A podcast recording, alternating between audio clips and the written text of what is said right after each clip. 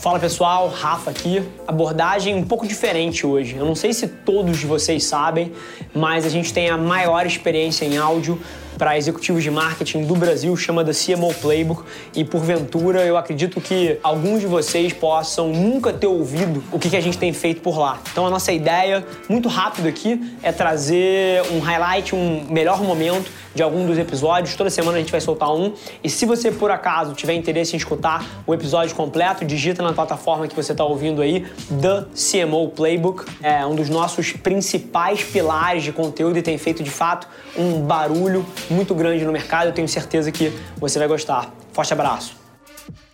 É curioso como ainda tem um, um, desrespeito muito grande, e principalmente no nosso nível de executivos, quando você fala a palavra porta de entrada para gamer, eu tenho certeza absoluta que metade da audiência que está ouvindo a gente pensou num moleque de 11 anos de idade que está na escola com uma mochila e está entrando para jogar um jogo online e a mãe está chamando ele para jantar, ele não quer vir jantar. As pessoas têm essa imagem, né? Mas é curioso que para quem está mais dentro, como a gente está, a gente sabe que isso já transcendeu e hoje em dia game é cultura. Assim, game é cultura no nível que culinária é cultura, né? Assim, da mesma maneira que você tem pessoas apaixonadas por culinária e que estão sempre buscando os melhores ingredientes e consomem conteúdo e viram um grande mercado consumidor disso, assim como música, assim como surf e diversas outras coisas, game é um lifestyle e a indústria de game ela já transcendeu há muito tempo o nicho dos moleques de 9 anos de idade que desrespeitam as mães, né? Então, pô, eu acho que essa é uma aspas que vale a pena a gente fazer, porque essa é uma das maiores indústrias do mundo e se eu não tô errado, talvez você possa me trazer isso agora. Inclusive, passou a indústria da música esse ano, não é isso? Há muito tempo, Rafa. Games é a principal indústria de entretenimento do mundo. Né? Isso é o dado de faturamento. Fatura mais do que música e cinema somados. A gente pode dizer, dentro desse ecossistema da indústria de games, você tem as publishers, que são as desenvolvedoras dos jogos, né? Esse é um excelente ponto. Para as pessoas que estão ouvindo aqui e estão começando a entender, cara, que isso é muito maior do que talvez elas pensassem, pinta para essa pessoa que está ouvindo a gente um pouco desse ecossistema. Quem são os stakeholders que compõem a indústria? Então, o ponto de partida é a maior indústria de entretenimento do mundo, né? Prover entretenimento assim de altíssima qualidade e sofisticação acho que o primeiro, né, o principal stakeholder desse ecossistema são as publishers, que são as desenvolvedoras dos jogos, que são empresas, né, chinesas, americanas, europeias. Riot, Epic, enfim. Riot, Epic, a Garena, você tem grandes desenvolvedoras brasileiras também, que exportam, inclusive o Brasil é um dos grandes desenvolvedores também desse mercado de games. E a sofisticação do desenvolvimento, eu estava contando um pouquinho mais cedo, por exemplo, você pega uma Ubisoft, né?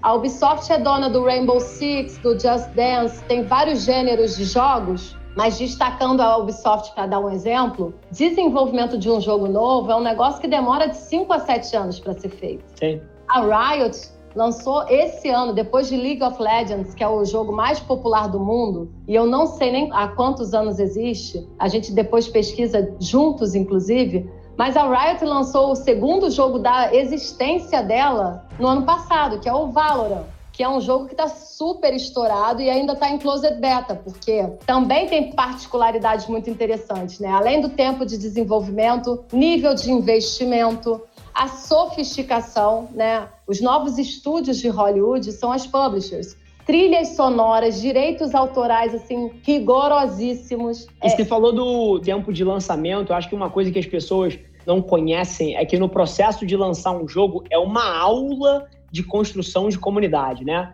Assim, você começa soltando um lore, né? Uma, uma história daquele jogo. Depois você engaja as pessoas na história. Depois você faz um closed beta, você pivota, você muda, você coleta dados, você faz pequenas coisas, até que chega o momento que abre para todo mundo.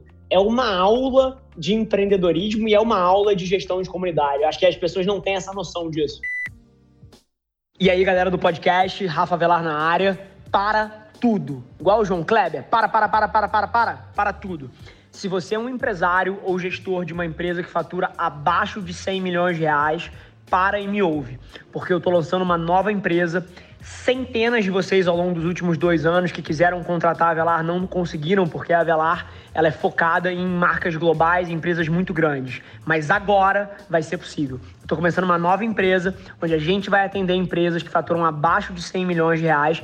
Então, se você está nesse perfil e você quer transformar o seu negócio frente a tudo que o Covid está fazendo no mundo dos negócios, toda a transformação digital que vai acontecer nos próximos anos, você precisa ganhar mais contexto na nossa nova empresa. Eu ainda não vou abrir o nome, mas se você quiser entrar na lista de espera para ser um dos primeiros clientes, a gente vai privilegiar quem tiver na lista antes, você tem que entrar agora, agora, em www.rafavelar.com.br barra futuro. E lá você vai ter todas as informações, você vai conseguir entrar nessa lista de espera. E, mais uma vez, se você tem uma empresa ou é gestor de uma empresa que fatura menos de 100 milhões, você precisa ganhar contexto no que a gente vai fazer. Espero lá. E aqui, quando você falou do componente social, eu preciso fazer uma aspas, porque isso fala muito com a minha vida lá atrás, assim, agora eu não lembro, cara, 12, 13, 14 anos, eu jogava um jogo que chamava Tibia. Tibia foi um jogo que marcou a época e ele era um jogo que era um jogo de merda, era um jogo horrível como jogo. Só que o componente social do jogo era fantástico. O chat do jogo, inclusive, ocupava metade da tela. Você entrava num jogo, metade da tela era jogo, metade da tela era chat. Então o componente social ali era muito vivo e ali eu acho que foi o primeiro grande momento que caiu uma das principais convenções sociais que as pessoas têm até hoje, para mim, que é que jogar jogos é uma atividade solitária. Não é. Assim, eu lembro de como aquilo me. E eu jogava, pô, sei lá, de 8 da noite até meia-noite. Eu lembro como aquilo, cara, estar com os meus amigos ali dentro era tão real quanto estar com meus amigos jogando bola. O ah. veículo através do qual eu estava me entretendo era outro, mas a experiência era muito parecida. Então, não queria quebrar um mito das pessoas aqui que jogar é uma atividade solitária, porque não é. Jogar, uhum. para mim, está dentro de uma caixa que eu chamo de experiências remotas compartilhadas. E que eu vou deixar uma pulga atrás da orelha das pessoas aqui. Eu acho que é uma das principais ocasiões de socialização dos próximos 30 anos, inclusive. Sem dúvida, Rafa. E o que acontece? As gerações mais novas, elas não têm essa separação do mundo real e do mundo virtual. A gente estava comentando do documentário do Buga, né, que foi campeão mundial de Fortnite 17 anos. Foi um evento que foi realizado na arena do US Open ano passado, em Nova York. Assim, um mega evento, um mega evento. Aliás, quem tiver curiosidade, eu recomendo muito, porque ele é muito bem contado. É um documentário muito bem contado, está disponível no YouTube. He first introduced me to the game because he played Save the World. But I kind of found the Battle Royale. So I started playing that with some of my friends and then eventually got to competing. Sometimes when I'm walking upstairs at night and I can hear him in his room and he's talking with, you know, these friends he's made and they're laughing. I just think it's so special. E um outro bacana também é o da Riot no Netflix. Se o pessoal quiser pegar um contexto, um pulso muito forte do que, que é essas estratégias de marketing, gestão de comunidade, o documentário da Riot, que eu esqueci o nome agora também. Na verdade, é o documentário da criação do League of Legends e da empresa que veio nas costas, que chama Riot. Tá no Netflix também, é um puta de um documentário. League of Legends has come a long way in a short amount of time.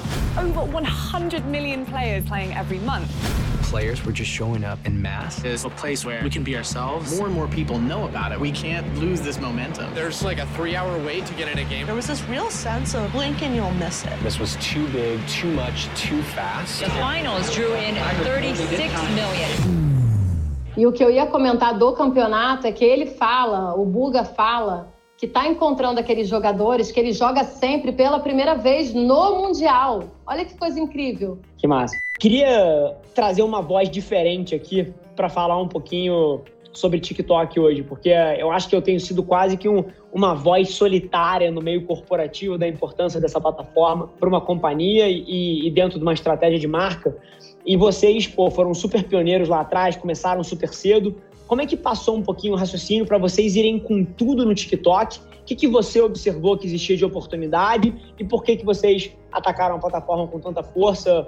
Mais uma vez, o meu objetivo aqui é que as 40, 50 mil pessoas que estão ouvindo a gente, elas possam ter uma voz diferente direcionando para onde o mundo está indo. Eu tenho certeza que daqui a seis meses, um ano, vai ser muito evidente mas o fato é que atualmente ainda tem muita gente que está em cima do muro em relação a isso. Então, Rafa, eu, assim, muito interessante. A gente trabalha no Final Level como uma startup. Significa que temos uma equipe extremamente enxuta, todo mundo é hands-on, a gente se divide em squads. E a pessoa que estava liderando, está liderando ainda o social media, ela me pediu a benção para começar o TikTok. Isso foi em outubro do ano passado. Ah, na mesma hora eu falei, Carol, pelo amor de Deus, vamos nessa. Já ouvindo né, um pouco, lendo mais do que assistindo, já vendo aquele boom todo de downloads e que só cresce, falei, vamos nessa. E aí a gente montou um squad para TikTok liderado pela Carol, que toca toda a social media do Final Level. E aí o mais bacana de você ter os influenciadores parceiros é que o Caio Pericinoto, que é um super destaque no TikTok, ele também faz parte do squad. Então ele está no meu elenco, ele é enorme, ele tem 7 milhões de inscritos no YouTube, ele tem mais de 2 milhões de inscritos e sei lá quantos milhões de curtidas no TikTok. Então, assim, ele começou o TikTok um pouco antes de Final Level, assumiu como head de criação dentro desse squad e a gente montou uma estratégia muito feliz. Então, assim, Planejamento não é uma estratégia, vamos ver o que a gente vai fazer amanhã, é uma estratégia totalmente planejada, acompanha o factual, porque no TikTok não tem como sobreviver se você não estiver acompanhando o que está viralizando, mas também toma partido do conteúdo que a gente já gera. A gente tem um inventário de mais de 700 vídeos produzidos para o YouTube, com recortes que são muito felizes para TikTok. Então, assim, acho que a nossa grande fórmula do TikTok é ter o olhar do criador de conteúdo e a carta branca. Vai! Assim, não funciona se não for assim. Eu acho que o grande mérito é essa cultura do startup. E você acreditar nas pessoas e você dar pista. Claro que eu não vou ter um pote de dinheiro, gente. Não é assim que funciona, né? Sensacional. E é curioso, assim, ouvindo você falar, isso vai tão de encontro a várias das grandes teses que eu tenho que é, cara, o TikTok não foi a última rede social que vai aparecer, né? Então, assim, para todo mundo que tá ouvindo a gente, ter essa cabeça Bom, gente, super feliz que você ouviu esse trecho do The CMO Playbook. E se você quiser ouvir o episódio na íntegra, é só você digitar no seu player, como eu falei, The CMO Playbook. Vai ser um prazer te receber lá na outra plataforma. Não esquece de se inscrever. Sai episódio novo toda segunda-feira, trazendo um grande nome desse mercado para bater um papo comigo. E, sinceramente, independente de você trabalhar especificamente com marketing ou publicidade, eu tenho certeza que tem capacidade de agregar valor para qualquer executivo. Te espero lá. Um abraço.